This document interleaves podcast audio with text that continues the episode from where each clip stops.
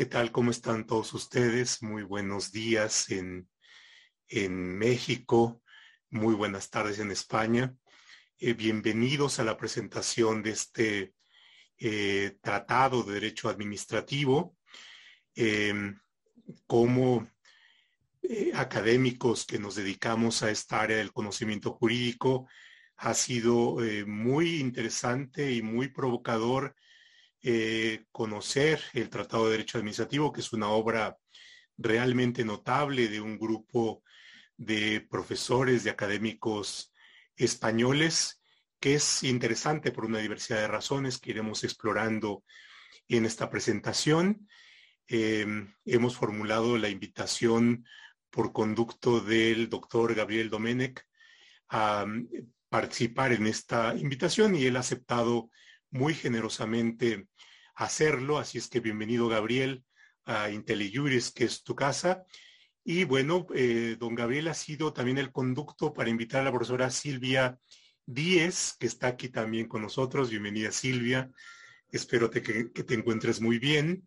Eh, que ambos forman parte del, staff de autores de este tratado. Y por otra parte, con el espíritu de establecer un diálogo entre la Academia Española y la Academia Mexicana, hemos invitado también a dos especialistas em, eh, del área de Derecho Administrativo, la doctora Josefina Cortés. Josefina, eh, muy buenos días, bienvenida a esta presentación, y el doctor Manuel Jiménez Dorantes, igualmente profesor de Derecho Administrativo en la Universidad de Chiapas, la profesora Cortés de la, del Tecnológico de Monterrey. Y el propósito es, eh, por supuesto, conocer la obra y a partir de la obra establecer un, diálogo que pueda ser em, relevante para ustedes. Y bueno, este es el propósito. Con esta idea hemos establecido también la mecánica. Inicialmente eh, formularemos em, a los autores una serie de preguntas con la idea de que nos expongan cuál es el contexto en el que se llevó a cabo esta obra y posteriormente profundizaremos en algunos de los temas, particularmente en los capítulos que han escrito eh, Silvia y Gabriel. Así es que esta es la mecánica, variamos un poco la manera ortodoxa de hacer presentaciones y para detonar esta, eh, esta presentación, eh, le pido a la profesora Cortés nos haga una primera intervención planteando las inquietudes, las preguntas respecto del contexto general de la obra. Eh, posteriormente intervendrá el, doctor Gabriel Domenech para dar respuesta y luego Manuel haciendo también otra serie de preguntas para dar paso a la intervención de la doctora Silvia Díez. Profesora Cortés, adelante. Muchas gracias. Gracias. Gracias, doctor Roldán, por la presentación. Gracias también a IntelliJuris por la invitación y desde luego un gusto coincidir en esta eh, sesión con tan destacados autores, Gabriel, Silvia, Manuel. Así es que sin más preámbulo, demos inicio a la presentación de, este texto que lleva por título Tratado de Derecho Administrativo en su primer volumen con la, digamos, el subtítulo de Introducción y Fundamentos.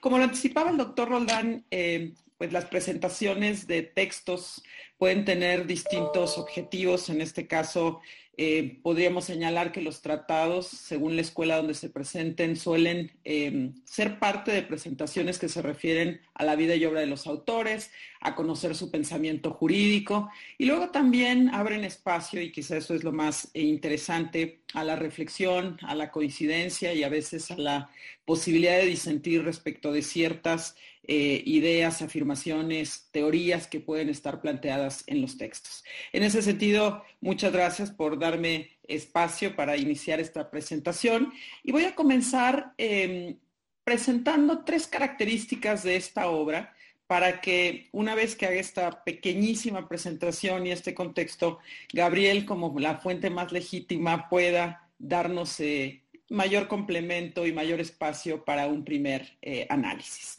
Si nosotros tomamos como primera característica de la obra eh, o atendemos a la pregunta de cuál es el propósito y el alcance, Voy a citar una frase, una afirmación que el propio coordinador de la obra, Gabriel aquí presente, nos plantea. Es un tratado que integra lo viejo y lo nuevo en el derecho administrativo.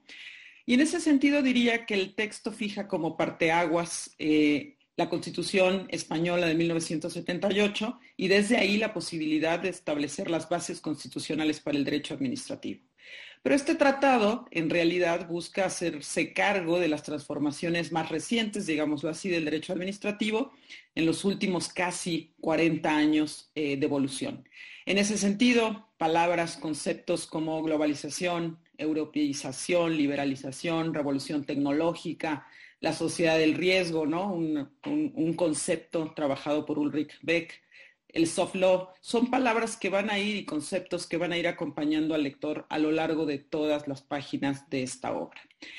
Eh, un segundo elemento, una segunda característica del texto tiene que ver con lo siguiente. Eh, el lector podrá encontrar que efectivamente, por tratarse de un tratado en su primer volumen, vamos a acudir a conceptos, teorías que están puestas en la mayoría de los tratados de derecho administrativo. Y me refiero a los elementos claves de un tratado en su primer volumen, ¿no? Conceptualización, historia, fuentes. Sin embargo, el texto nos ofrece una segunda eh, diferencia, ¿no? La primera, ya lo decía, hacerse cargo de las transformaciones recientes del derecho administrativo. La segunda, el presentarnos temas tradicionales del derecho desde una perspectiva distinta. Desde una perspectiva, lo voy a poner en estos términos, retadora, riesgosa en algunos aspectos, ya lo comentaremos más adelante. Y podríamos dar dos ejemplos muy rápidos, ¿no? Encontraríamos que justamente en el trabajo de los autores que hoy nos acompañan, podríamos encontrar eh, un análisis del principio de división de poderes, del diálogo que se da entre los jueces, el legislador y la administración, pero con una primera, digamos, aproximación desde la óptica de la teoría de juegos. Y eso nos da cuenta de que si bien tenemos temas tradicionales, tenemos perspectivas distintas eh, sobre la mesa.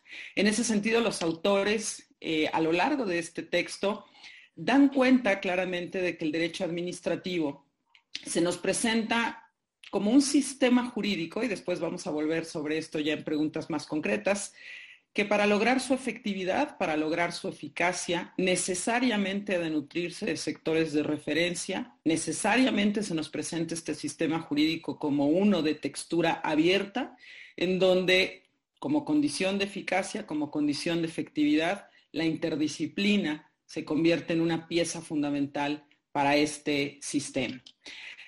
Y lo que quizá no, no, resulta a primera vista, pero que es importante también señalar como tercera característica de este texto, eh, el hecho de que en él se logran reunir diversas escuelas, diversas generaciones de pensamiento en el derecho administrativo.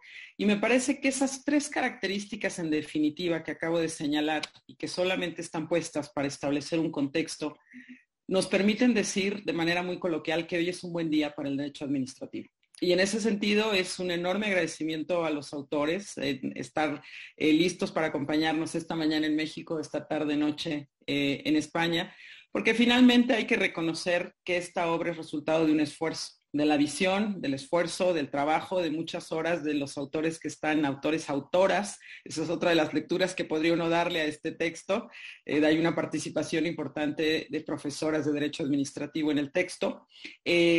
Y, e insisto, es un buen día para reflexionar, discutir sobre esta disciplina y ya he dado yo una primera aproximación al texto, me parece que ahora es preciso ir a la fuente legítima que es nuestro coordinador. Gabriel, adelante y muchas gracias de nueva cuenta.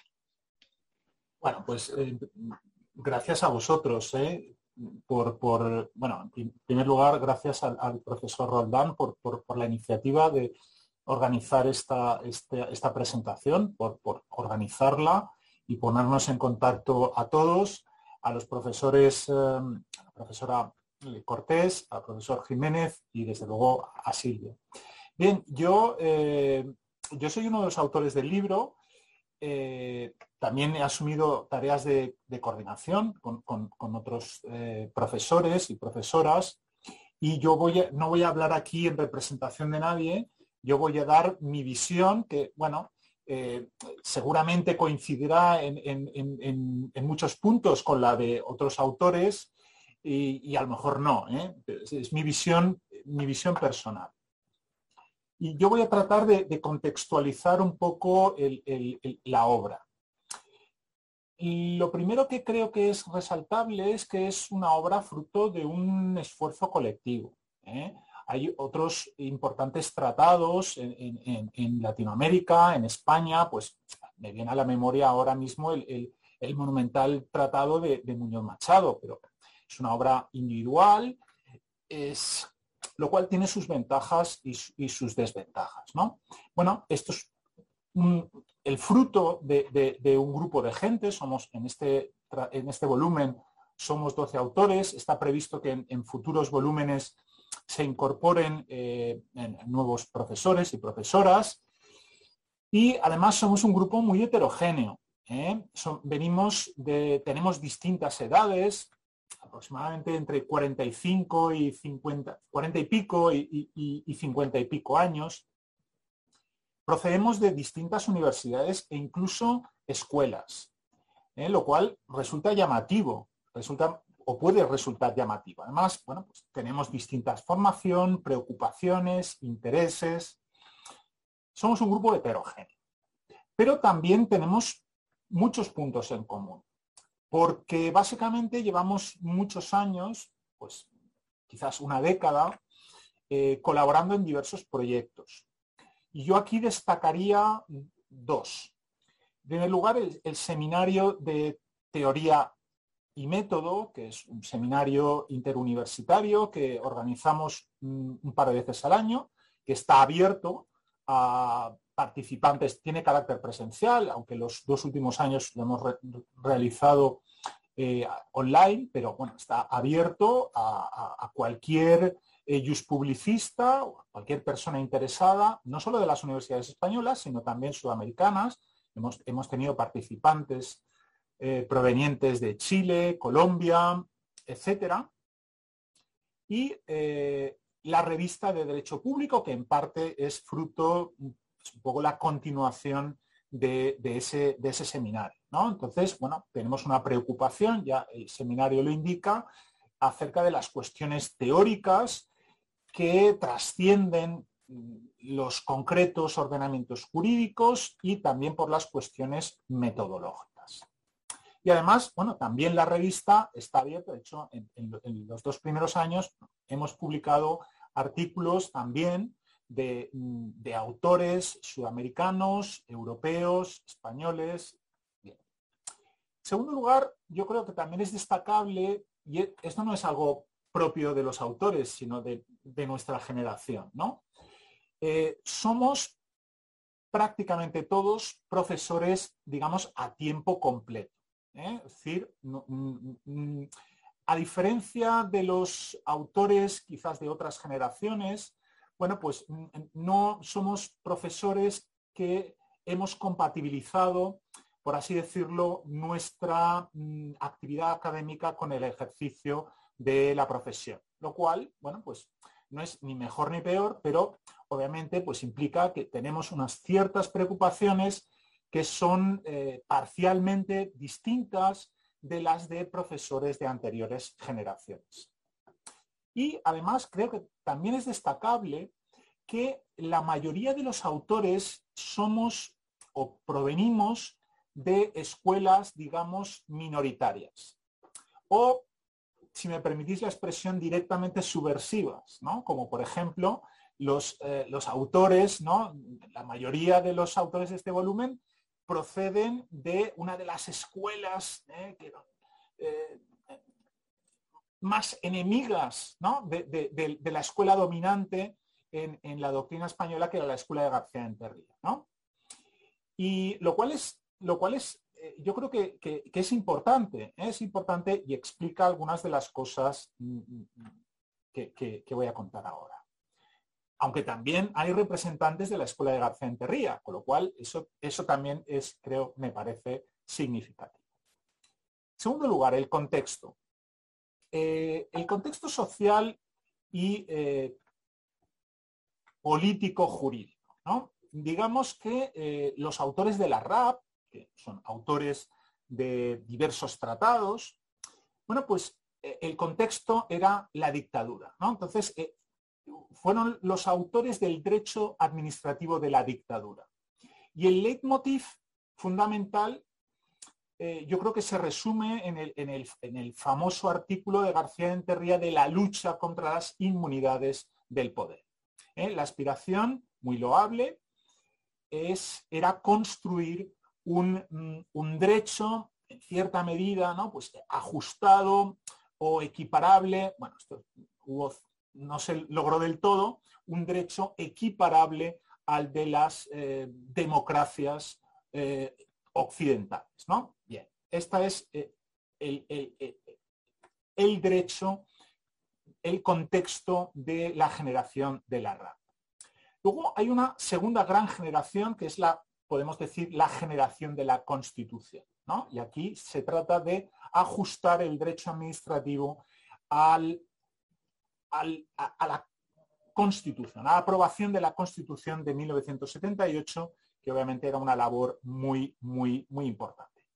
Bien, ¿qué, grandes fenómenos han ocurrido en nuestro derecho eh, desde 1978, ¿no? o, desde que eh, esa generación, bueno, pues llevó a cabo esa, tarea de, ajustar el derecho administrativo a la Constitución. Bueno, pues digamos que los dos fenómenos, en mi opinión, más importantes son la europeización, de la cual en gran medida ya se ha ocupado esas generaciones anteriores, y en menor medida, bueno, el fenómeno de la globalización jurídica. Y luego también yo creo que es importante el contexto profesional y académico. En, la Academia Española se han producido eh, algunos fenómenos creo que son relevantes. En primer lugar, la globalización. ¿eh? Se, ha, globalizado el derecho, pero también la academia, y esto lo, vemos, la, reunión de hoy es, es, buena prueba de ello, ¿no? Es decir, cada vez el contacto con, con, autores, profesores procedentes de otros países, es, es más fluido, es más estrecho, eh, nos damos cuenta de que nos preocupan mm, problemas muy semejantes, que tenemos problemas muy semejantes. Yo creo también la americanización de, nuestro ordenamiento jurídico y de la, de la, de la ciencia jurídica está impactando de manera muy importante sobre todos nosotros. este es un primer fenómeno que es relevante.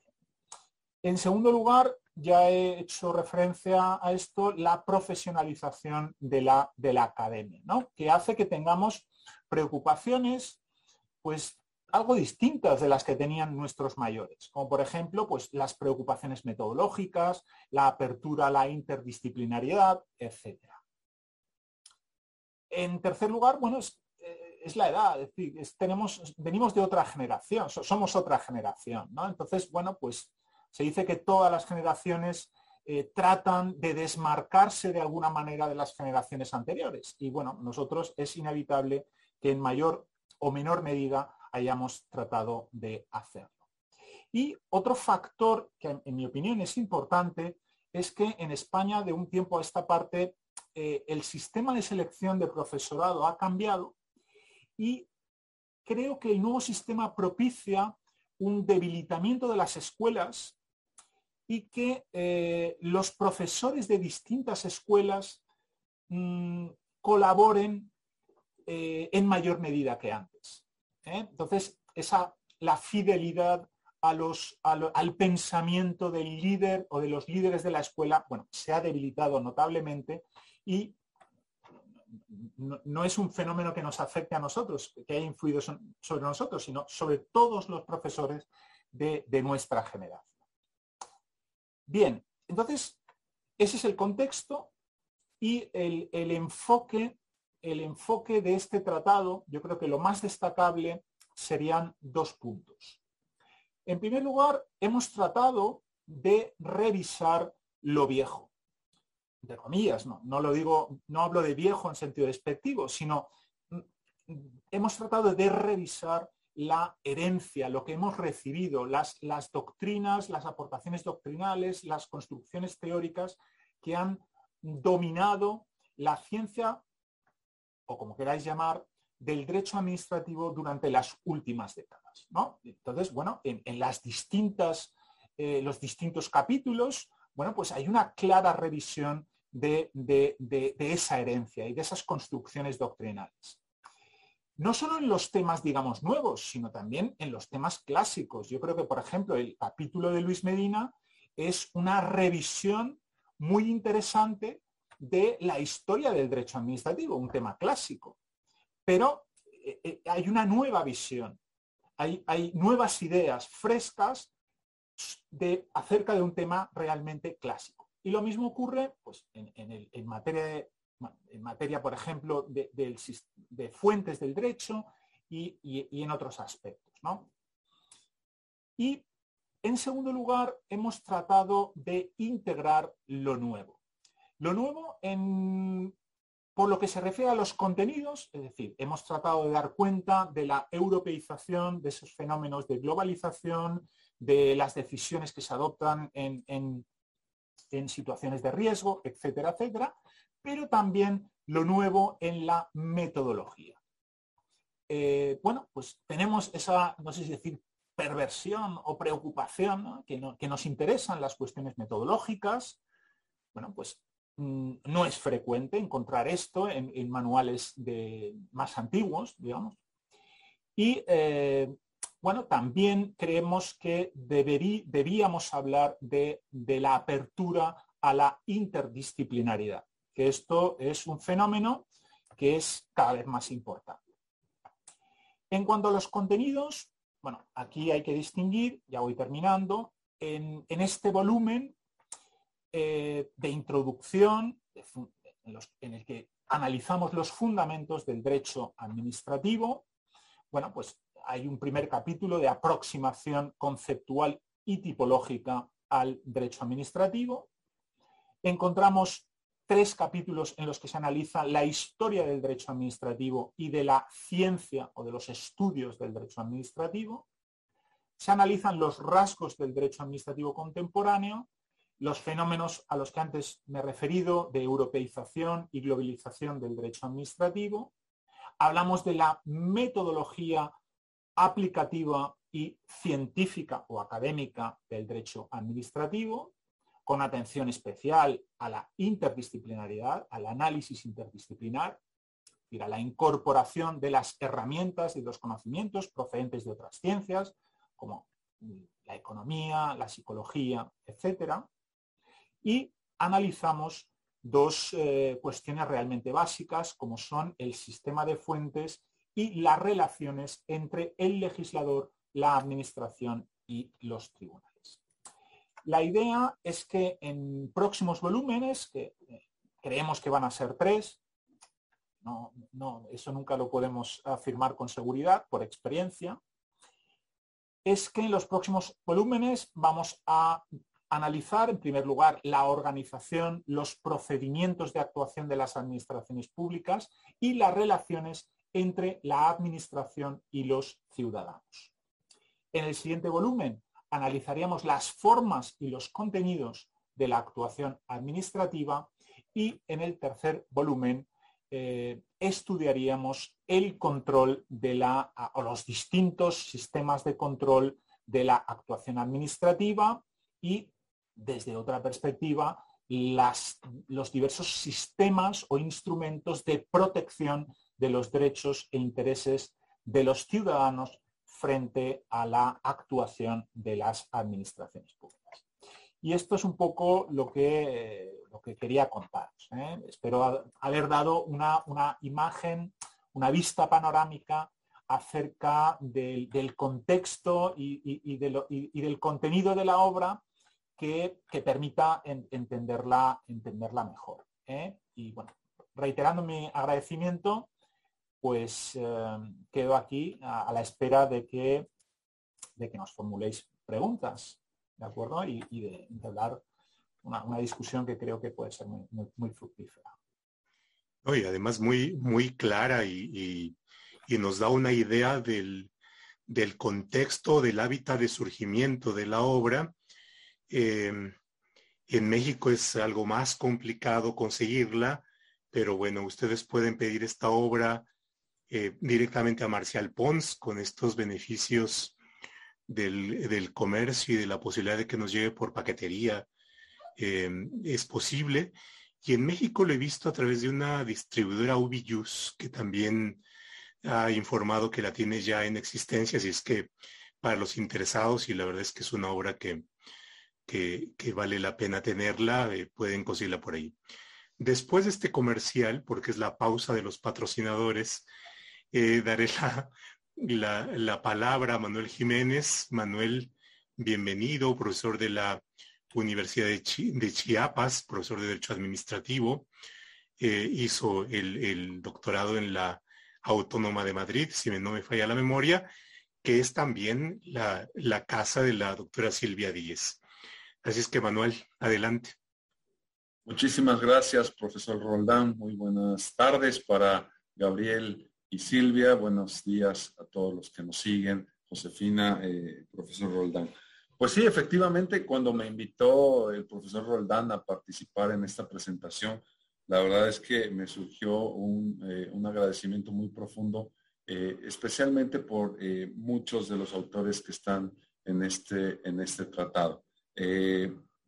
y una vez que la leí y, ayudando aquí al, comercial del, profesor Roldán, la verdad es que no hay mucha diferencia de precio en lo que lo venden en México y en España, así que no se preocupen por traerlo desde, desde Marcial Ponce en Madrid. Así que eh, no duden en, leer, en leer esta obra. Realmente es una obra que va cambiando completamente la idea en la forma en que se ha abordado eh, tradicionalmente al derecho administrativo en distintos eh, tratados que ya habíamos conocido con anterioridad. En esta ocasión, este, este tratado, los autores nos, nos van a exponer de una manera actual, y esa es la gran relevancia de esta obra, unas realidades jurídicas del derecho administrativo que resultan cada vez más complejas, más eh, complicadas. Y esa es precisamente esta, esta virtud de este tratado. Es una obra que evidentemente cumple una función eh, metodológica académica, como también se, se expone en, este, en esta primera parte, y eh, la verdad es que destaco el orden con el cual se van abordando los temas. Tenemos a un grupo de profesores, de profesoras, eh, donde les caracteriza, y no solo en esta obra, sino en sus demás obras que nos han dado la oportunidad de, tener, por su, rigor, su rigurosidad. La verdad es que eh, eso se agradece, se lee de manera muy, muy agradable. Se pasó no varias tardes leyendo este, esta obra y la verdad es que en cuanto más uno la lee, más preguntas empieza a hacer, eh, se empiezan a simbrar algunos eh, puntos de partida que teníamos, digamos, ahí anquilosados, y, eso es precisamente lo, más eh, bonito de, esta, de esta lectura, de esta obra. Es enriquecedora, por supuesto, en todos los casos. Y lo que hace, como ya señalaba el profesor Domenet, nos evidencia este tratado la consolidación de la tradición española del derecho administrativo, que eh, se ha construido ya desde hace, yo creo que sí, unos 12, 17 años que han venido eh, a, consolidar esta tradición, esta nueva escuela del derecho administrativo español. Y yo, eh, pues, siguiendo el, guion de esta, participación, sí surgen eh, algunas, algunas preguntas que seguramente a todos los que nos siguen en esta, en esta transmisión pudieran enriquecer la lectura y tener más claras las ideas de este, de este tratado.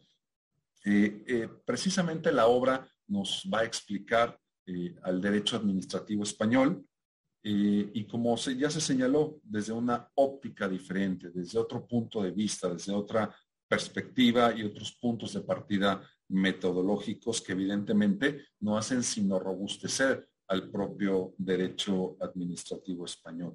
En este trabajo arduo, en este trabajo de construcción, de configuración del derecho administrativo desde esta óptica, ¿cómo, ¿cómo, fue ese proceso, profesora Díez, para, para poder llevar a cabo este, este proceso complejo de, construcción y de robustecer el propio eh, sistema del derecho, del derecho administrativo.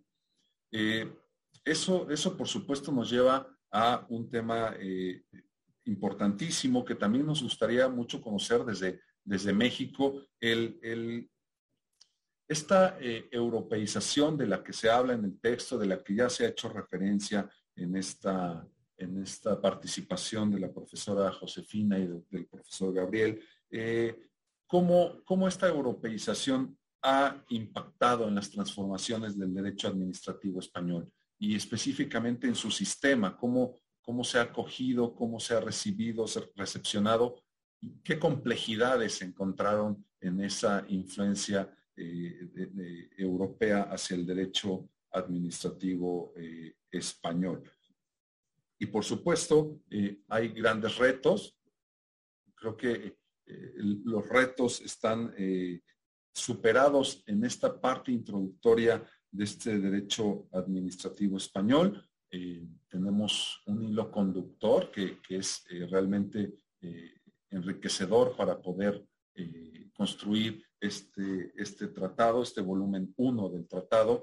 y por supuesto, la idea también de no, solo de presentar el tratado para México, sino también el cómo podemos avisorar, cómo podemos eh, ir marcando una ruta en el cual eh, se pueda producir ese diálogo entre las comunidades eh, científicas del derecho administrativo español que construyen a través de nuevas ideas, de nuevas ópticas, con la, las comunidades científicas del derecho administrativo mexicano, de tal manera que se mantenga un diálogo entre ambas para poder ir construyendo y fortaleciendo eh, el sistema del derecho administrativo. Y yo lo dejaré hasta aquí porque realmente a los que queremos escuchar es a, Gabriel, a Silvia, para que nos puedan eh, dar más eh, datos acerca de esta obra tan importante para, para el derecho administrativo español y también ahora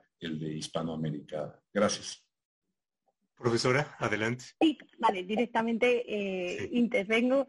Muchísimas gracias a todos, eh, muy especialmente al profesor José Roldán, a, la profesora, a la profesora Cortés, al profesor Jiménez Dorantes, por acompañarnos esta, esta tarde, a todos los que estáis desde España, he estado viendo compañeros eh, desde Latinoamérica, muchas gracias por acompañarnos y especialmente a Gabriel, porque somos muchos los autores y la verdad es que me hacía mucha ilusión participar en esta presentación y tener la oportunidad de compartir con vosotros la, ilusión y, los entresijos de, que han acompañado eh, a la realización de esta obra.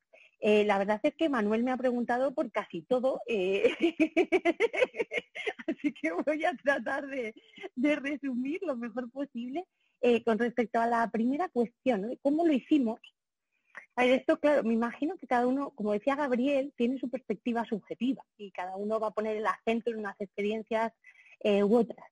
Yo creo que em, hay un impulso clarísimo de ciertas personas muy concretas, eh, por supuesto los, directores de la obra, el profesor José María Rodríguez Santiago, que además es la persona por la que yo me dedico a la, la por la que me dedico a la universidad, que fue profesor mío, el profesor Luis Arroyo, el profesor eh, Gabriel Domenech, ellos han sido quienes nos han impulsado a otro grupo de profesores que, a los que nos apetecía mucho hacer esto, pero creo que la razón de cómo lo hicimos fue estableciendo primero un diálogo en torno a eh, un interés inicial por el derecho alemán. Creo que ahí está el germen último, ultimísimo, si buscamos, eh, de la relación inicial de algunos autores y que se ha ido expandiendo hacia otros profesores, como decía Gabriel, de una nueva generación que tienen un especial interés por hacer derecho desde la academia. Yo remarcaría, eh, aunque lo ha dicho Gabriel, creo que esto es muy importante. Y quizá lo más importante de este libro es que quiere ser un libro hecho por académicos, para académicos y dando valor a la investigación jurídica, algo que no se ha hecho siempre en la tradición jurídica española eh, donde los profesores han tenido que ser también abogados eh, por muchas razones y eso ha, derivado en que no eran solo profesores. Y el modelo para este libro, eh, tal y como yo lo tengo entendido, porque como decía Gabriel, cada uno tiene su interpretación de los hechos, el modelo de este libro era, es una obra que se publicó en Alemania hace unos años ya, los Grundlagen eh, de Verwaltungsrecht, los fundamentos del derecho administrativo, en el que participaba también una nueva generación de profesores alemanes, y que era el libro, por así decirlo, de referencia. Si tú querías estudiar cualquier tema, y todavía yo creo que lo hacemos, o yo lo hago, quieres estudiar un tema nuevo, te vas a los este libro, los Grundlagen, buscas el capítulo X, organización, y ahí siempre encuentras ideas. Entonces, la idea era, oye, vamos a hacer un libro de estos en los que los capítulos estén hechos eh, con actualidad, como decía Gabriel, integrando cosas antiguas pero también lo nuevo, y donde podamos eh, dar ideas a quien luego quiera desarrollarlo. Entonces, eh, creo que la función del libro es muy importante porque está pensado no para cerrar los temas, es imposible cerrar los temas. ¿Cómo vas a cerrar el sistema de fuentes? Vas a cerrar eh, la discrecionalidad de la administración, pero sí para aportar cosas que inspiren después la investigación ulterior. Entonces, eh, de ahí esa idea de que sean fundamentos, de que nos sirvan a todos para estudiar, para que sean capítulos sobre los que podamos volver. Creo que me estoy yendo un poco del hilo de cómo lo hicimos, lo hemos hecho con mucho diálogo. Yo creo que lo hemos hecho con mucho diálogo, eh, con mucho respeto entre profesores em, y con mucho interés por la metodología. Y eso quizás es algo que no pasaba antes. Eh, si tú no crees en un derecho hecho desde la academia para la academia porque no sabes muy bien para qué sirve, no te interesa especialmente la metodología. Si abordas el derecho desde una perspectiva investigadora eh, o incluso científica, si lo queremos llamar así, entonces cómo hacemos las cosas es muy relevante porque el resultado va a estar muy condicionado por el método. Y eso es algo que, quizá no pasaba antes, donde los argumentos de autoridad pesaban mucho más, como decía Gabriel, las escuelas pesaban mucho más y por tanto eh, el peso de la justificación de por qué eran las cosas como eran no pesaba siempre en la elaboración intelectual. Y aquí yo añadiría algo más, y, quizás también la razón por la que se le ha dado poca importancia a la metodología es porque eh, la gran metodología jurídica del 19, que es de lo que yo he tenido la oportunidad de escribir, quedó desnostada porque fue muy lejos, porque intentó hacer una perversión del derecho hasta cierto punto, intentando hacerlo como algo automático. Y entonces a partir de ahí parece que el método jurídico quedó desplazado de lado. Entonces yo creo que ese ha sido una de, algunos de los elementos, eh, podríamos seguir hablando ¿eh? de más razones de cómo lo hemos hecho eh, y demás, pero mezclando elementos personales, inquietudes, finalidades, no sé si he conseguido satisfacer la curiosidad, pero eso sería lo, que yo elegiría si tuviera que decir algo. Bueno, y por supuesto, y esto no quiero que suene cursi, pero creo que las personas, o sea, hay muy buena sintonía. Hemos tenido muy buena suerte, nos lo pasamos muy bien cuando trabajamos juntos y esto son cosas que son puro azar. O sea, tienes la suerte de caer en una generación y en un grupo con el que te lo pasas muy bien y trabajas muy bien. Y eso, pues, ¿de qué depende? Pues, pues de los astros. No lo sé, eso ya no lo sé. La segunda pregunta de europeización es interesantísima eh, porque en realidad em, yo diría que en el día a día de, lo que, de los temas que podemos ir trabajando cada uno, o yo tengo esa impresión, el derecho europeo ha caído em, como un rayo que muchas veces desmonta todas las categorías previas, donde tienes un problema muy serio de interpretación de tus propias formas jurídicas o tus procedimientos o tus formas organizativas porque el derecho europeo lo cambia. Además lo cambia desde una perspectiva que España no siempre había tenido en el derecho administrativo o no en todos los sectores, que es una perspectiva económica en la medida en que el derecho europeo sigue apoyando sus grandes competencias en el mercado interior, en la construcción del mercado y por tanto de las libertades del mercado. Entonces esto hace que el sistema de fuentes, por supuesto, se vea alterado por la propia estructura de la Unión y su naturaleza eh, supranacional. La organización administrativa ahora mismo eh, también está, yo diría, saltado por los aires muchas eh, fórmulas clásicas organizativas, eh, desde cómo gestionamos los servicios públicos a través de empresas públicas, a los convenios de colaboración, a, la propia creación de entes, de entidades institucionales o la relación entre administraciones territoriales, las formas jurídicas, yo lo llevo a un ámbito donde trabajo especialmente que es el derecho de contratos. Está el propio concepto de contrato administrativo no tiene ya nada que ver. Eh, lo, hemos, lo hemos cambiado por el concepto de contrato público, la propia idea de administración. Ahora ya hablamos de sector público. Todo esto tiene mucho que ver, eh, o la razón última es el derecho europeo. Y por supuesto en el control también. O las técnicas de control de la administración también han cambiado eh, considerablemente de la mano del derecho europeo. Muchas veces para proteger al mercado ha creado sistemas eh, de control que luego hemos ido desarrollando y que tienen eh, implicaciones en otros ámbitos. Así que em, creo que el impacto es muy fuerte y eso nos obliga a una reconstrucción, nos obliga a pensar nuestro derecho a pensar en las categorías, muchas de las cuales venían del 19, y, e intentar incorporar esto en la medida en que se pueda, y otras veces aceptar lo que llega de Europa. O sea, otras veces no nos queda más remedio.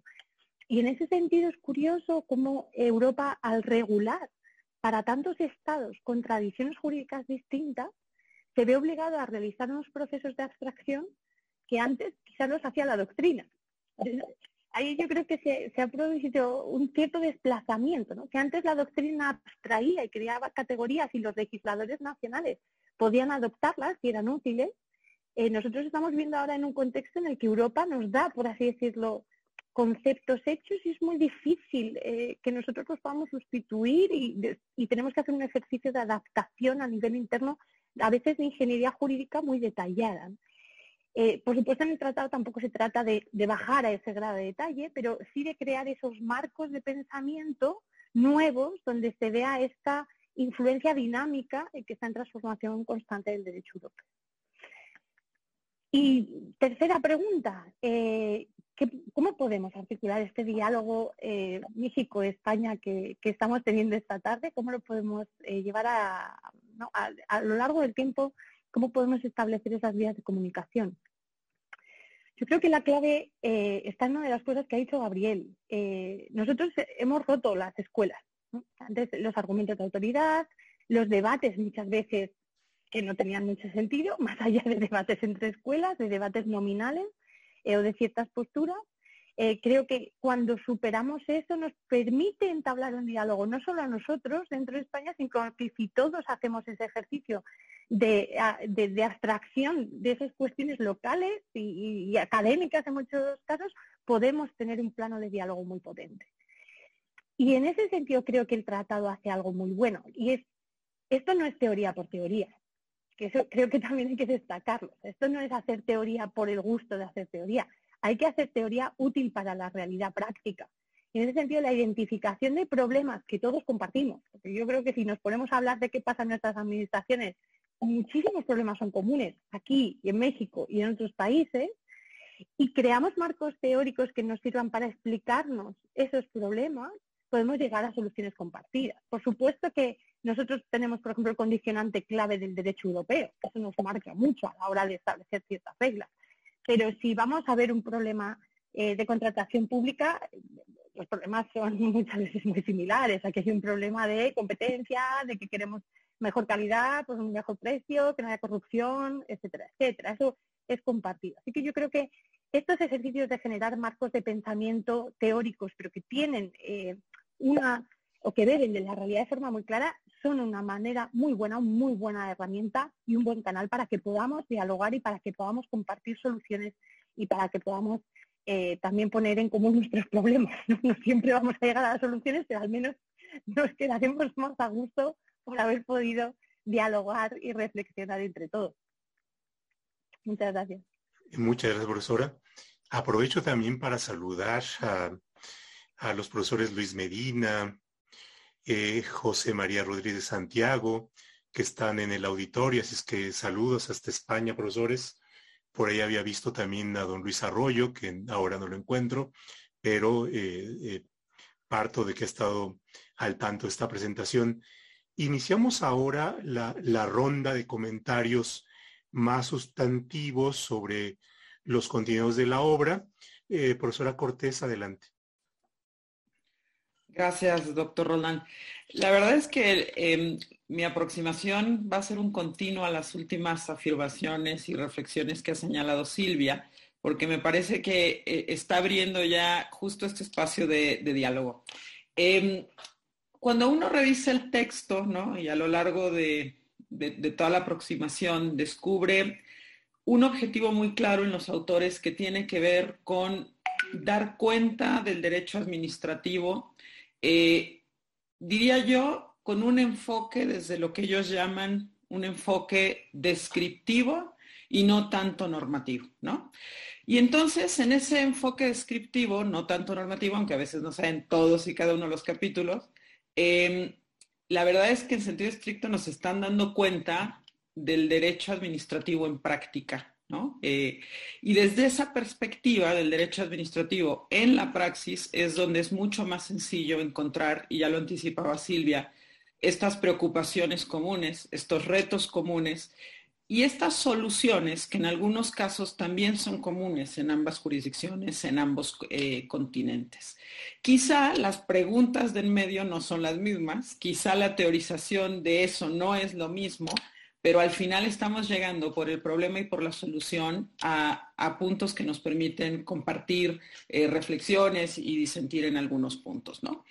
Em, y aquí es donde voy a ir transitando. Eh, tratando de encontrar los puntos de encuentro de los capítulos en donde trabajan los autores, particularmente Gabriel, Silvia, que son los aquí presentes, em, a la luz de algunas preguntas que, como decía Manuel, generan un poco entre incomodidad y más reflexión, ¿no? Eh, porque de repente uno no sabe si coincidir o no del todo. Y creo que de eso se trata eh, em, el finalmente leer estos tratados, generar espacios de reflexión y de diálogo.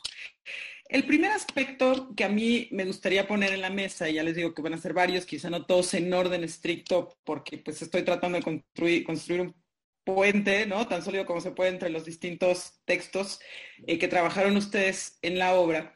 Eh, el primero tiene que ver con lo siguiente y es eh, quizá un, hallazgo. Creo que todos los autores, de una u otra forma, van trabajando y construyendo el entendimiento de estas transformaciones recientes del derecho administrativo a través de tres ejes que ya están anunciados en la obra de Schmidt-Asman. Eh, la idea del derecho administrativo y la ciencia de la dirección, la idea, el principio, la teoría que viene desde la constitucionalización del derecho administrativo y desde luego el elemento relativo a los ámbitos de referencia. Pero aquí es donde me inquieta, digamos, eh, en algunas partes del texto, eh, la pregunta siguiente, ¿hasta dónde es posible esta proyección de sistematización del derecho administrativo que ustedes están planteando en el tratado? Hay frases, ¿no? Donde de repente el derecho administrativo general no propiamente es un sistema, ¿no? Eh, sino es un conjunto de reglas, es un conjunto de principios. Eh, y entonces ahí la pregunta es, ¿dónde queda la pretensión sistemática del derecho administrativo? ¿Hasta dónde es posible encontrar ese punto medio que queremos lograr eh, para la comprensión del derecho administrativo? Esa sería una primera reflexión. Una segunda tiene que ver, y Silvia lo trabaja muy bien en la parte metodológica, pero no quiero dejar de preguntarla, ¿no? El papel que se le da a la dogmática jurídica en estos espacios tremendos de transformación. Y esto lo quiero relacionar eh, con, algo que, digamos, seguramente todos tenemos en, la mente cuando se nos pregunta y en las transformaciones recientes del derecho administrativo, ¿dónde están estos eh, motores de cambio? ¿no? Siempre encontraríamos los motores de cambio son el propio legislador, el propio ejecutivo y la administración pública, es también eh, la doctrina, pero hay que decir la doctrina muy atrás, ¿no? creo que el énfasis se pone en la jurisdicción. Entonces, en estos escenarios, en estos motores de búsqueda y transformación, ¿qué papel está jugando la dogmática jurídica? Y esto es una pregunta que, digamos, Silvia lo resuelve en su capítulo, pero me parece que es importante seguir razonándolo porque se, asocia también con la primera pregunta de la sistematización eh, en el derecho administrativo. Em, un tercer planteamiento tendría que ver eh, con lo siguiente, y es y esto es algo que, más la inquietud me la genera el capítulo de Gabriel, en el sentido siguiente. Claramente nos muestran al derecho administrativo, lo decía yo al inicio, como una disciplina, un sistema jurídico de textura abierta, que precisa ya no solo ser construido desde el principio de legalidad, sino que hay claramente, digamos, cláusulas que atender desde la perspectiva de la eficacia, la eficiencia, y eso nos lleva a dialogar irremediablemente con otras disciplinas, ¿no? Incluso a nivel interno, dentro del propio derecho a nivel externo con otras perspectivas, disciplinas provenientes de las ciencias sociales. Pero aquí la pregunta un poco que, que, me inquieta tiene que ver con, ¿y lo resuelves de alguna forma? ¿Lo señalas? O sea, todo modelo simplifica y cuando voy a trabajar principio de división de poderes me voy a referir al, al principio en su versión más clásica, ejecutivo, legislativo, judicial, pero no sé hasta dónde la aproximación, tal y como la planteas, desde una óptica de teoría de juegos, es suficiente sin considerar el fenómeno de las autonomías. ¿No? O sea, creo que allí metemos a un cuarto ingrediente en donde este ejercicio, esta iteración, ¿no? A la que aludes a lo largo de todo tu capítulo, se lo volvería aún más compleja si metemos ¿no? a las administraciones independientes eh, y quizá eh, la explicación que haces de la función ejecutiva tendría una lectura, digamos, no quiero decir diametralmente distinta porque no sería así, pero sí quizá el énfasis cambiaría de cómo se comportan esos escenarios de decisión cuando ya reconocemos que el principio de división de poderes tiene modulaciones importantes ante la emergencia de nuevas administraciones. Em, y quizá en un último plano em, me gustaría dos temas adicionales y de verdad que lo siento porque podrían ser muchos y podría yo haber construido algo mucho más ordenadito, pero son las inquietudes que en la lectura de estos tres capítulos que están a su cargo puedo poner sobre la mesa. Em, un tema adicional que me parece muy interesante, Silvia, y, que la verdad es, eh, me ha dejado pensando eh, a lo largo de estos días después de haber leído el texto, tiene que ver con lo siguiente. Claramente a los dos autores los ocupa desde distintas ópticas el tema de la discrecionalidad administrativa y su control, ¿no? Em, y de qué forma los parámetros tradicionales, ¿no? Del conceptos jurídicos indeterminados, facultad reglada, facultad discrecional, han mostrado la mejor o la peor habilidad para resolver eh, estos temas, ¿no? Pero planteas un tema que es muy relevante, Silvia, regreso aquí contigo, en el sentido de que el control judicial de una u otra forma pareciera estar reservado a la zona de legalidad de la actuación administrativa. Pero la zona, digamos, de la regla de conducta de la oportunidad está tradicionalmente reservada a la sede de control, digamos, administrativo, voy a ponerlo en estos términos.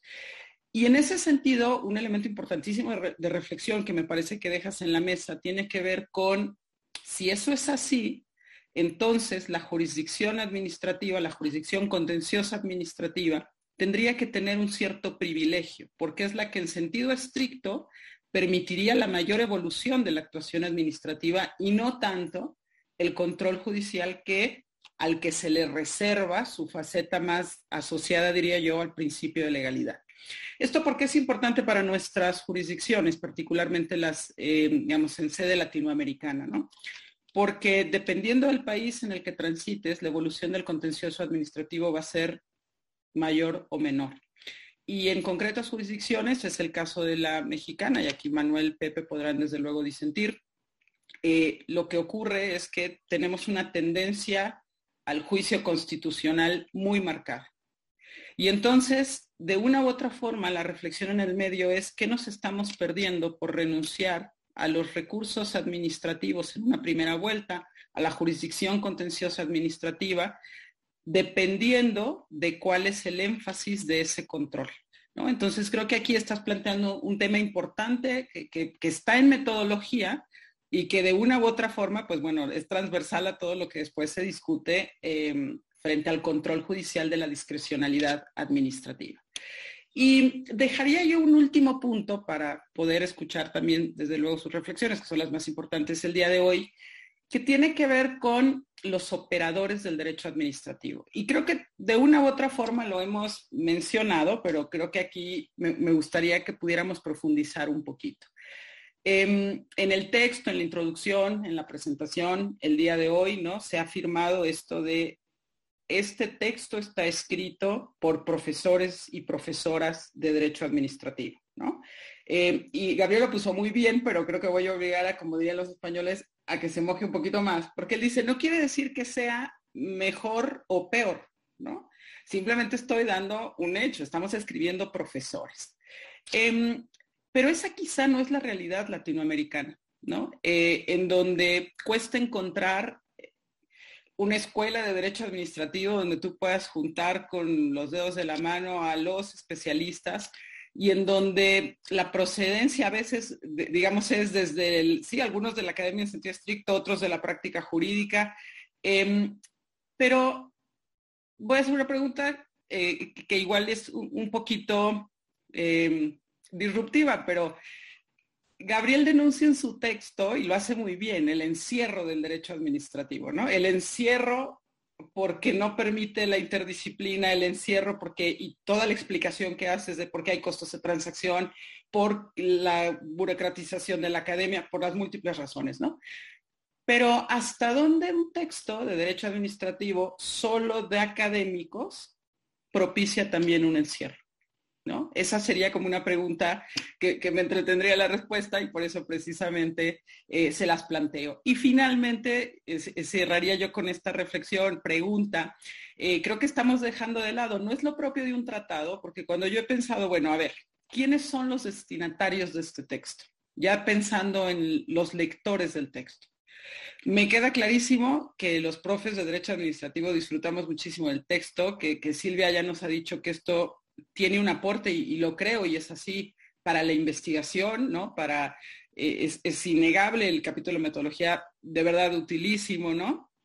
Eh, pero pensando en la formación de las nuevas generaciones y pensando en los alumnos que están aprendiendo derecho administrativo, ¿cómo construimos ese puente hacia este tipo de reflexiones? Pensando en la forma en la que están hoy configurados los planes de estudio de, digamos, tanto en Europa como en Latinoamérica, del derecho administrativo, con las nuevas generaciones que no están necesariamente dispuestas eh, a, todo este camino largo tan delicioso para un investigador y académico y están ansiosos más de la respuesta precisa y oportuna al problema jurídico que tienen que resolver, ¿no? Em, entonces, creo que, bueno, son algunas de las reflexiones, insisto, perdón el desorden, eh, pero, pero bueno, es una forma de hacerlos convivir con algo que está planteado en sus tres capítulos em, y, y, nada, al contrario, gracias por, de verdad, gracias nuevamente por este espacio. Gracias, profe Madelo.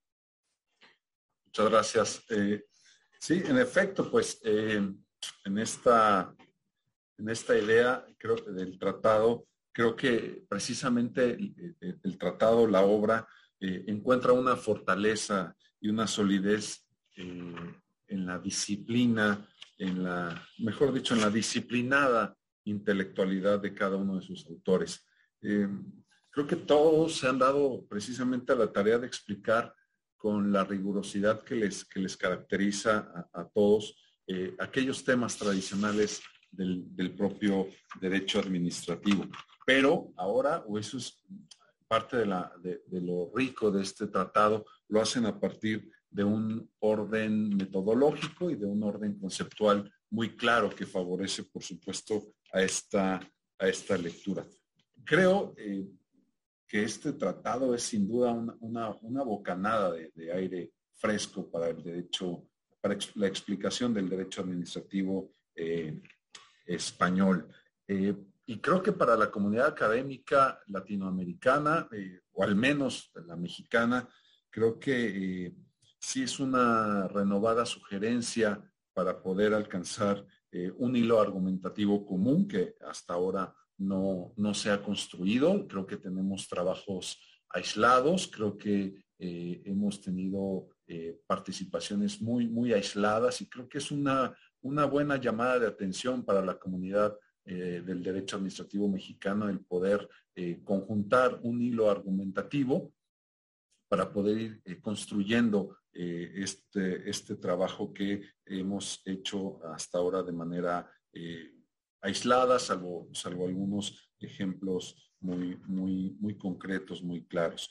Eh, yo, eh, por supuesto, creo que hay que tener claro, y eso es eh, parte de lo que quisiera también transmitir a quienes nos están escuchando, nuestros profesores, nuestros alumnos, de todos los niveles que están conectados en esta sesión, que esta parte primera del tratado es importantísima leerla ¿Por qué? Porque en primer lugar es un tratado de derecho administrativo español, pero lo rico de este volumen 1 es precisamente la parte eh, introductoria, la parte metodológica que permitirá entonces poder enfrentar el resto de volúmenes que pudieran, eh, tres o cuatro, eh, no sé, Gabriel, tal vez más, pero sin duda es, importantísimo que todos ellos tengan presentes esta, esta, esta visión de la lectura de este primer de este primer eh, volumen.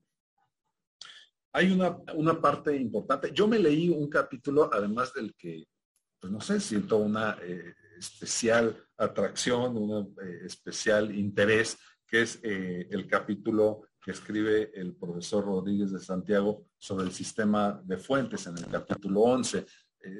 lo hago, uno, porque el tema en sí mismo me gusta y dos, porque me vincula una, una estrecha relación eh, de amistad, de cariño y de profundo respeto para el profesor Rodríguez de Santiago.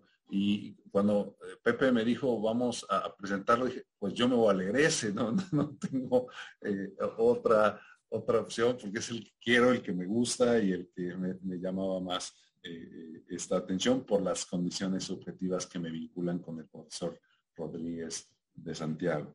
y, precisamente en esta idea eh, de rompedora, al menos para el tema mexicano, que, son parte de, los que nos están escuchando, eh, eh, el poder reinterpretar, volver a concebir, el volver a replantearse muchos conceptos que generalmente no se abordan de manera clara en el tema de esta construcción del, sistema normativo del derecho administrativo, desde la propia idea de la eh, relación entre la ley y el reglamento, que eh, por supuesto allá lo tienen ya eh, mucho más acabado, mucho más avanzado, y con todas las novedades que vienen también de la internacionalización del derecho administrativo que también impactan y, rompen la, explicación tradicional de estas fuentes eh, del, propio sistema normativo eh, del derecho administrativo.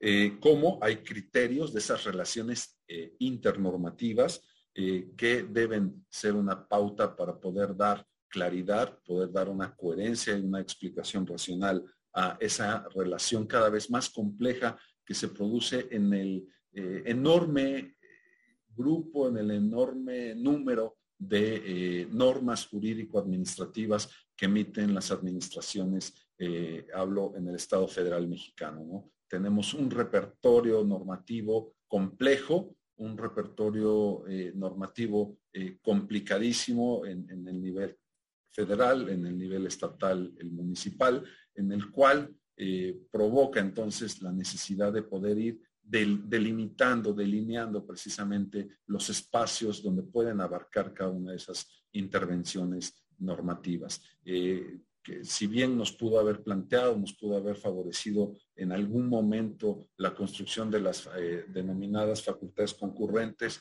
eh, donde todos tenían habilitación constitucional para poder intervenir normativamente en un tema concreto, en una materia determinada, también esto nos ha eh, llevado a la complejidad de poder eh, meternos al contenido de la norma e ir eh, cortando, el ir trazando los límites ante los conflictos ante la, norma, la regulación que hacen sobre una misma materia distintos entes de, la, de las administraciones públicas. Y eso lo que nos explica estos criterios del profesor Rodríguez de Santiago sobre prevalencia, competencia, eh, primacía que deben eh, eh, prevalecer para poder darle explicación racional a esta relación internormativa, creo que es precisamente muy fructífera esa aportación que nos da el profesor Rodríguez, Rodríguez de Santiago.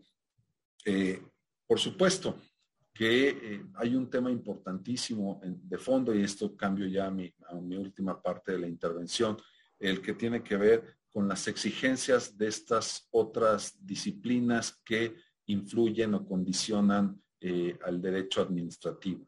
y precisamente es lo que permite, y esa es la, bondad de esa exigencia, el que permite que el derecho administrativo siempre esté eh, al día para poder dar eh, respuesta como una herramienta a estas otras disciplinas, porque si no, de otra manera, pues evidentemente volvería a quedarse cerrado, como se, ha dicho aquí en, este, en esta sesión. Yo, por supuesto, eh, quiero, quiero agradecer esta, esta obra y de verdad que estamos, al menos personalmente, eh, ansiosos de ya ver el volumen 2. Este, no tarden mucho, transmítanle a, Luis Arroyo, a José María Rodríguez eh, y al, propio Gravel. Y sepas que desde México estamos ansiosos ya del volumen 2 y por supuesto muy agradecidos no solo personalmente, sino científicamente como colegas estudiosos del derecho administrativo, que este esfuerzo, este esfuerzo conjunto de muchas profesoras, de muchos profesores, de muchas horas de reflexión, de trabajo que eh, ustedes llevan a cabo eh, en cada una de sus universidades y que eh, de manera regular se reúnen para reflexionar sobre este, estos temas, eh, por supuesto que sepan que desde México se agradece ese esfuerzo y eh, estamos, por supuesto, eh, muy, muy contentos de poder tener esta obra que coincido ya, ahora lo coincidimos con Josefina, que nos simbra muchas de, los, de, los, de las bases o de los pisos bajo las cuales muchos habíamos estudiado o hemos estudiado. Y eso, por supuesto, es de lo más eh, agradecido desde el punto de vista de la academia y de, la ciencia del derecho administrativo. Yo les agradezco y les envío un saludo eh, muy afectuoso a cada uno. Muchas gracias, profesor eh, Jiménez Dorantes. Em, ahora viene un turno que podríamos llamar, recogiendo lo dicho por la profe Cortés, el mojarse más, ¿no? Y en, este, en esta última cuestión del mojarse más, eh, Silvia, Gabriel, quien usted, de ustedes quiera iniciar, adelante. Sí, voy a comenzar eh, yo con las, con las dos primeras preguntas. Eh, yo me siento como en mi tesis doctoral. las preguntas son muy duras.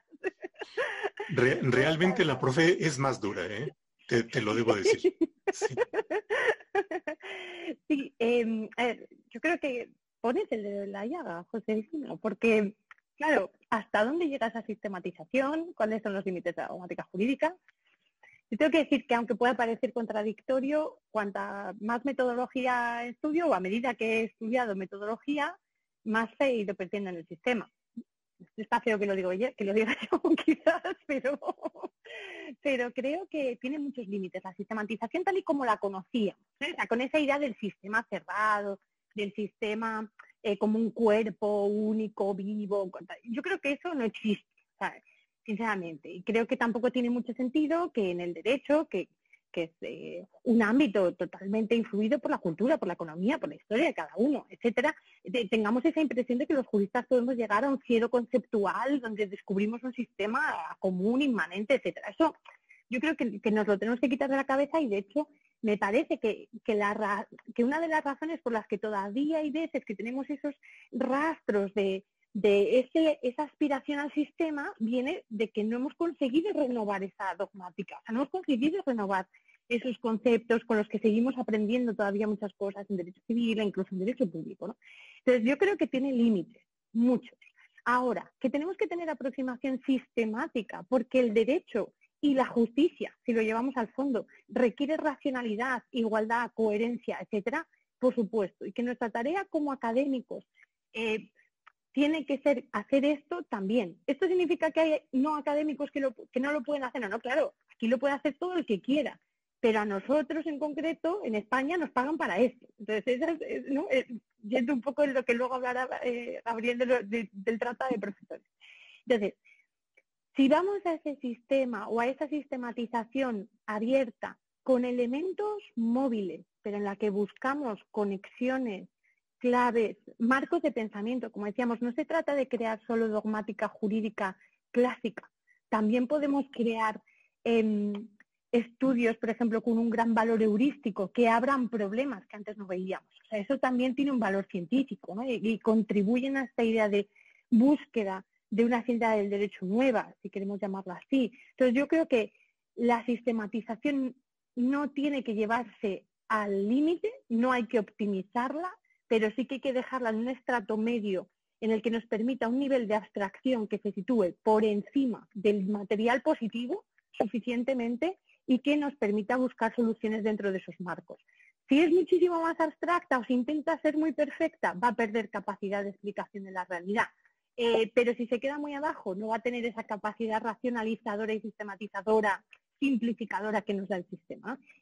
La ciencia está en dónde encontrar el punto medio. Y eso habrá que verlo en cada caso, habrá que verlo en sectores, depende de su desarrollo, depende de eh, la tradición previa que tengas de elaboración conceptual y, todo eso hay que ir viéndolo en cada caso.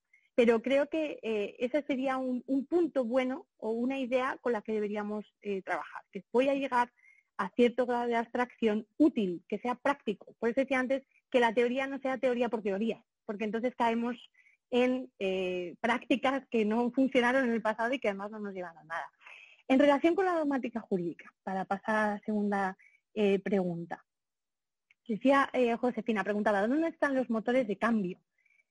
Yo diría que en la jurisdicción están los motores de cambio, sí, y es más, en, España ahora con un nuevo sistema de casación contenciosa ante el Tribunal Supremo que está implantado desde 2015, el tribunal puede elegir más qué casos tienen interés casacional con independencia de sus cuantías y sí que está resolviendo problemas que antes no llegaban al tribunal y por tanto yo creo que sí que está eh, actuando como un dinamizador del derecho administrativo y replanteándose cosas y resolviendo problemas, causando otros, pero resolviendo algunos problemas y dándonos nuevo material con el que trabajar. Y creo que ahí el sistema de recursos, la reforma ha sido clave, puede tener problemas, pero esta es una de las ventajas que creo que, tiene este modelo. Los legisladores, te diría, creo que el legislador europeo es un gran motor de cambio, ya lo hemos comentado antes con el tema de europeización, tremendo motor de cambio, y que el legislador nacional no me atrevería a decir que es motor de cambio de la dogmática, diría que es el destructor de la dogmática en España a día de hoy, porque va a tal ritmo em, que es imposible crear algún sistema de abstracción dogmática con, con normas que en ciertos sectores cambian continuamente. Eso es imposible. La dogmática requiere cierta estabilidad del material con el que trabajas. Y en, la legislación española ahora del derecho administrativo, en muchos sectores es casi imposible trabajar. A lo que se suma la ruptura de categorías, como digo, de derecho europeo, que a veces España no sabe, o el legislador nacional le está costando interpretar. Entonces, bueno, nos encontramos en esa, tesitura. La doctrina eh, es un factor de cambio de la dogmática jurídica, eh, pues menos de lo que debería. Como tú mismo has dicho, yo creo que no influye demasiado. No, yo diría que, no, claro. Y ahí está justamente la pregunta de, oye, si no influimos, ¿por qué es? O sea, ¿por qué, no conseguimos influir? O sea, ¿por qué no? Esto que lo comentábamos, eh, Gabriel, si te acuerdas, cuando hablábamos, oye, ¿por qué la responsabilidad patrimonial de la administración es tan tremendamente sofisticada cuando lees cosas? pero luego en los tribunales parece como si ese mundo no existiera, ese mundo de ideas no existe, ¿por qué no llega? Y entonces quizás nos tenemos que hacer preguntas también sobre cómo enseñamos el derecho en las facultades. Eh, y ahí nos llegan preguntas que a lo mejor no son del todo cómodas eh, y a una pregunta que se... Y, yo acabo aquí, va a contestar ya Gabriela las siguientes, pero sí que aprovecho para decir, bueno, ¿y cuánto vale nuestra dogmática jurídica para enseñar el derecho a nuestros estudiantes? ¿Cuánto vale este libro? Diría que este libro tiene una barrera de entrada tremenda. O sea, no podemos pretender que un estudiante de grado se acerque a esto porque no, va a volver a acercarse al derecho administrativo nunca si le damos esto. Es más, probablemente si le empezamos a hablar del concepto subjetivo y objetivo de administración el primer día de clase, tampoco va a volver por allí. A lo mejor tenemos que pensar que la dogmática está muy bien para pensar, para resolver problemas, que tiene que ser el marco que nos ayuda a, construir mejor el derecho, pero que a los estudiantes tenemos que darles un anclaje que les permita a ellos también entender el sistema desde abajo y no al revés. O sea, no darles las abstracciones y luego bajar a los ejemplos. A lo mejor tenemos que ir desde los ejemplos hacia arriba. Y eso es algo en lo que a lo mejor tenemos que, trabajar porque la metodología para la docencia del derecho administrativo, eh, eso es algo que, que nos tenemos que también empezar a preguntar y cada vez más. Muchas gracias. Gracias. Gracias. Bueno, pues eh, yo voy a empezar por la última, voy a empezar por la última pregunta, ¿no? La relativa a, efectivamente hay un riesgo de encierro, ¿no? Que decía eh, la, Josefina, ¿no? Hay un riesgo de, em, de hacer teoría vana, ¿no? de, de volar por el cielo de los conceptos jurídicos y, enredarse en abstracciones que, no van a ningún lado, ¿no? Y, ese riesgo, bueno, pues e, es, el riesgo del derecho de los profesores, ¿no? O de, lo que hacemos los profesores que no, que no tenemos contacto o que nuestra actividad eh, principal no es, no es la de la aplicación práctica del derecho, ¿no? Aunque bueno, siempre eh, acabamos teniendo algún contacto con la práctica de una manera u otra.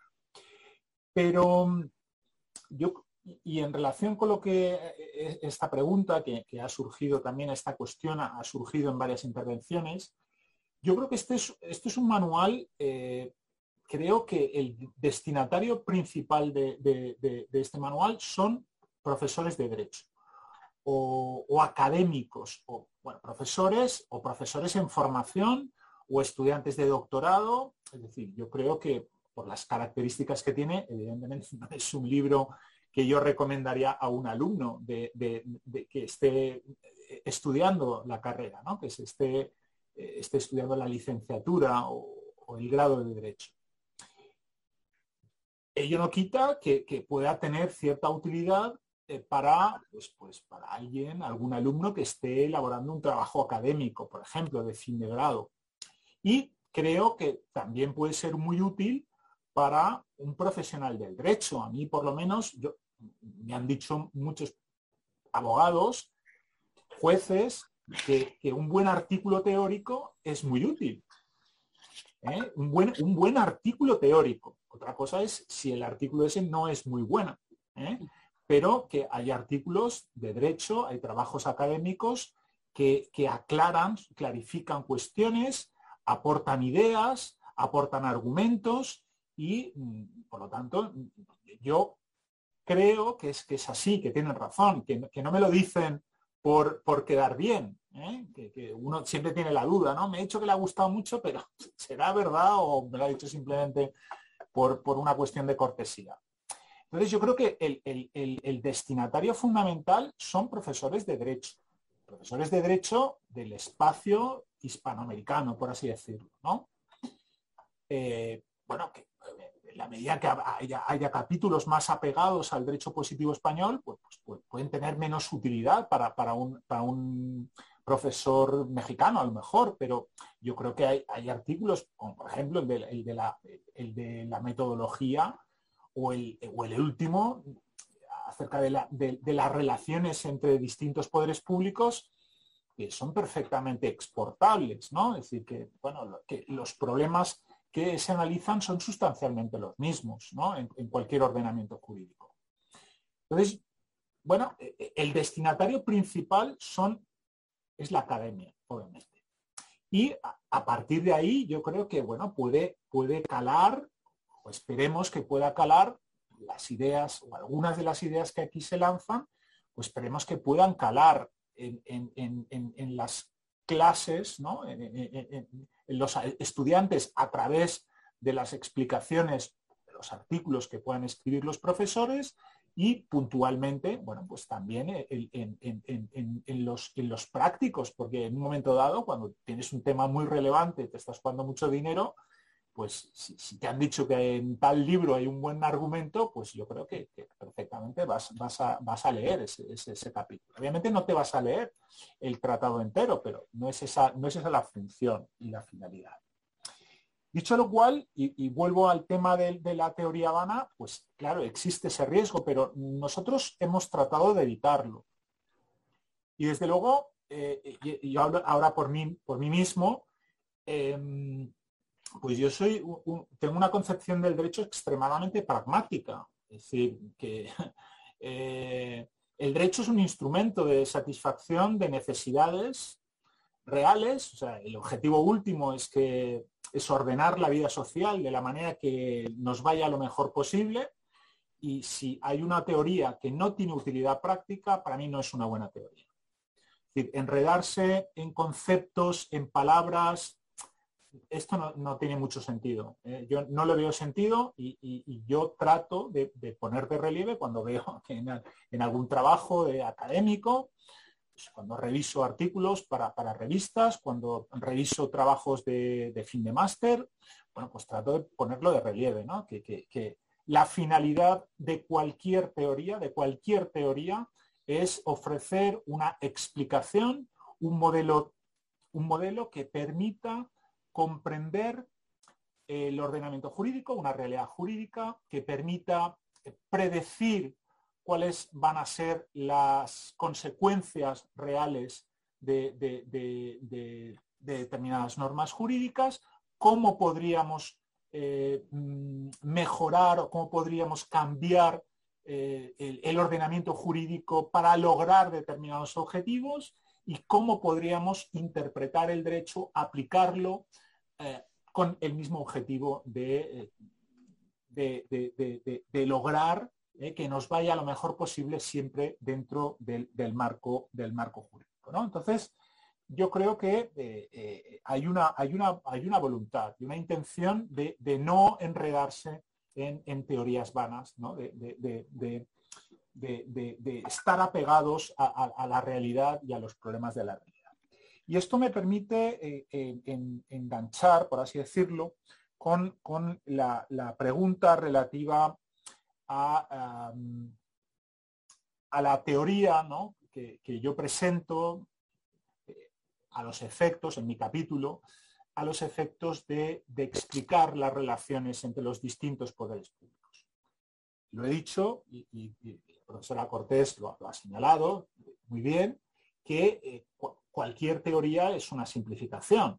¿no? Entonces, mm, bueno, pues yo consciente de ello y, quiero ponerlo de relieve, bueno, pues en, este capítulo eh, presento un modelo simplificado cuya finalidad es, bueno, pues es, un modelo simplificado y básico en el que trato de explicar lo más importante, las relaciones, las interacciones más importantes que se producen entre los tres poderes públicos más importantes en prácticamente cualquier Estado, que son el Poder Judicial, el Poder Ejecutivo y el Poder eh, eh, Legislativo.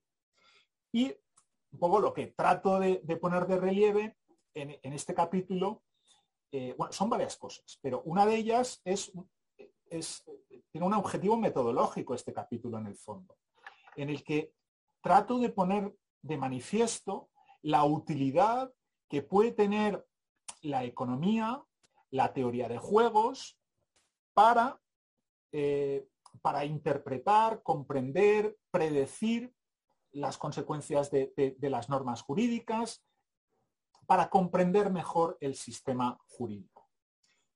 Y em, ya digo, o sea, es decir, creo que, es un poco, eh, si en un capítulo anterior digo que la interdisciplinariedad es muy importante y que, es útil eh, utilizar la economía, pues aquí de alguna manera es la aplicación práctica. ¿eh? Vamos a utilizar ahora la economía y la teoría de juegos para comprender mejor problemas clásicos como los de la discrecionalidad de la administración y el control de la discrecionalidad administrativa, o el problema de mm, por qué el legislador eh, en unos casos eh, utiliza el derecho penal para mm, inducir ciertos comportamientos y en otros casos el derecho administrativo sancionador qué ventajas tiene utilizar uno u otro instrumento para inducir determinados comportamientos. Bueno, pues eh, en este capítulo se trata de aplicar,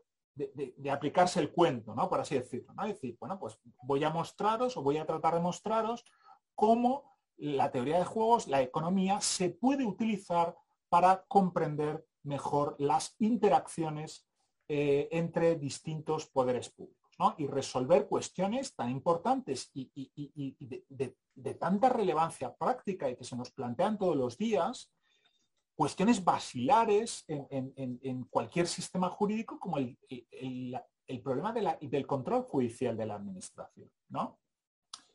Que obviamente eh, mm, esto no agota, creo que son sesenta y pico páginas yo no pretendo con 65 páginas, desde luego, agotar la materia. Sé que se pueden complicar muchísimo los modelos, que hay que hacerlo en un momento dado. Pues yo quiero estudiar qué, pasa cuando aparece un, cuarto actor que es la agencia independiente o los poderes locales. Bueno, pues hay que hacer otro modelo, otro modelo distinto eh, para tratar de, comprender, de, reflejar esa realidad, eh, de, analizarla mejor y, obviamente, bueno, de, mejorar las normas que regulan esa realidad, interpretarlas mejor, etcétera, etcétera. Y, bueno, no, sé si me he dejado algo, ¿eh? Pero aquí también, precisamente, creo que es importante resaltarlo. Mm, uno podría pensar, bueno, aquí el profesor Domenech se está enredando en cuestiones muy, muy eh, abstractas, teoría de juegos y tal. ¿Esto tiene algo que ver con la realidad? Pues yo creo que sí, ¿no? Yo, creo que precisamente el mensaje un poco es ese, es decir, eh, oiga, si usted quiere conocer mejor el sistema jurídico, tiene que conocer la realidad a que se refiere ese sistema jurídico. Tiene que saber eh, cuáles son las preferencias, es decir, qué persigue el legislador, qué persigue de verdad la no la administración como una organización que no se sabe muy bien qué está. No, no. ¿Qué es lo que persigue el, señor que está al volante de la administración? Y, y cuáles son los intereses y cómo qué preferencias tienen los jueces y cómo van a reaccionar realmente los jueces en una determinada situación. Y qué reacciones estratégicas se van a desencadenar en un determinado momento, en una determinada situación jurídica. Porque eso es fundamental para comprender el sistema jurídico, pero también para interpretar las normas jurídicas y aplicarlas. Entonces, yo creo que es un poco al revés. ¿no? Es decir, eh, mm, hemos tratado eh, ya digo que es una obra bastante heterogénea, pero en general hemos tratado todos de hacer teoría realmente útil, ¿eh? realmente útil. Lo que pasa es que muchas veces la utilidad no es inmediata. Eso también es cierto, ¿no? Que, uno dice una cosa para un profesor y a lo mejor, bueno, el profesor ese la coge, no la coge. Hay, veces que no se sabe muy bien cómo, cómo se reflejan las, las ideas, las teorías en la realidad, pero hay veces que, a través de, caminos eh, inesperados, eh, esas ideas, esas teorías acaban reflejándose en, la vida, en la vida real, en, la, aplicación práctica del derecho. Y bueno, esa es un poco nuestra intención. Luego lo que pase, eso ya queda fuera de, nuestro alcance. Y, y, nada más en relación con esas preguntas. Como decías, que es relacional, no causal usando una frase tuya. Muy bien. Adelante, profe. Pues muchas gracias, eh, profesores Domenech, Cortés, Jiménez Dorantes, Díez, profesora Díez, por acompañarnos en esta presentación. A nuestros igual acompañantes en el auditorio han estado eh, de, Lima, de Guatemala, de España, de varias partes de, de México y, hemos tenido también un auditorio muy calificado. Como ustedes pueden ver, es una obra sugerente eh, y nos plantea una diversidad de cuestiones. Eh, yo destacaría, eh, ya para cerrar, la pertinencia que puede tener una buena teoría o buenas teorías para enfrentar problemas prácticos. Eh, la profesora Cortés eh, refería la inclinación que en México, y yo estoy de acuerdo con ella, tenemos hacia lo constitucional, hacia la justicia constitucional. Y hay ahí una cuestión eh, como que considerar que la justicia administrativa, la justicia contencioso administrativa es una especie de justicia de segundo grado, ¿no? O de segundo, de segundo orden. Y a veces me da la impresión de que los jueces administrativos quieren parecerse a jueces constitucionales, abdicando de la identificación de su propia función, que por supuesto es muy relevante. Y en esto, em, cuestiones tales como los test de proporcionalidad, las cuestiones de ponderación, la razonabilidad, son eh, conceptos que encontramos frecuentemente manejados desde el control. Eh, sin embargo, eh, una de las preguntas que con cierta inquietud nos podemos hacer es, ¿las autoridades administrativas en los actos administrativos deben hacer de proporcionalidad o juicios de ponderación o de razonabilidad igual que los jueces administrativos o los jueces constitucionales? Y pareciera ser que las autoridades administrativas o los órganos administrativos buscan repetir y a veces malamente aquello que hace un juez. Y cuando lee uno el capítulo de la metodología de la profesora 10, eh, se encuentra uno con una distinción que puede ser pertinente, es decir, no es lo mismo la norma de control que la norma de conducta, no es lo mismo la función jurisdiccional que la función administrativa, cada una tiene sus propias tareas constitucionales. Hay un libro interesante de, del doctor Parejo al respecto para distinguir las funciones y el, el, y el cuestionamiento es, y que se plantea con esto es no. La autoridad administrativa, el órgano administrativo, tiene una función distinta y por tanto su forma de decidir tiene que ser distinta a, la del juez. Hay funciones diferenciadas. Y bueno, por supuesto, esto nos lleva a también prever, eh, avisorar, tomar en consideración la diversidad de efectos que eh, nos llevan las técnicas. Lo que planteaba el profesor eh, Gabriel eh, creo que tiene un gran sentido. Al leer su capítulo uno se encuentra con la relevancia del concepto de interés. ¿Cuál es el interés que hay? Y bueno, no solamente son los intereses institucionales, sino también pueden ser los intereses que van complejizando la operación del Estado, que pueden ser los personales, que pueden ser los partidarios, que pueden ser intereses del grupo, en fin, los problemas de captura. Y eso nos lleva eh, a una tarea en donde la simplificación tiene una función, eh, pero es una función a partir de la cual podemos complejizar y creo que por supuesto ese es uno de las de los horizontes que tenemos en la, en la actividad académica. Y bueno, pues muchas gracias por estar presentes. La profesora Díez tiene que tomar un ave. No queremos colocarle en una situación incómoda. Así es que muchísimas gracias a todos. Saludos hasta, hasta España. Eh, que tengan muy buena, muy buena noche y, y nos estaremos viendo próximamente. Hasta luego y muchas gracias a todos. Muchas gracias. gracias. Un abrazo fuerte. Gracias a todos. Muchas gracias. Muchas gracias.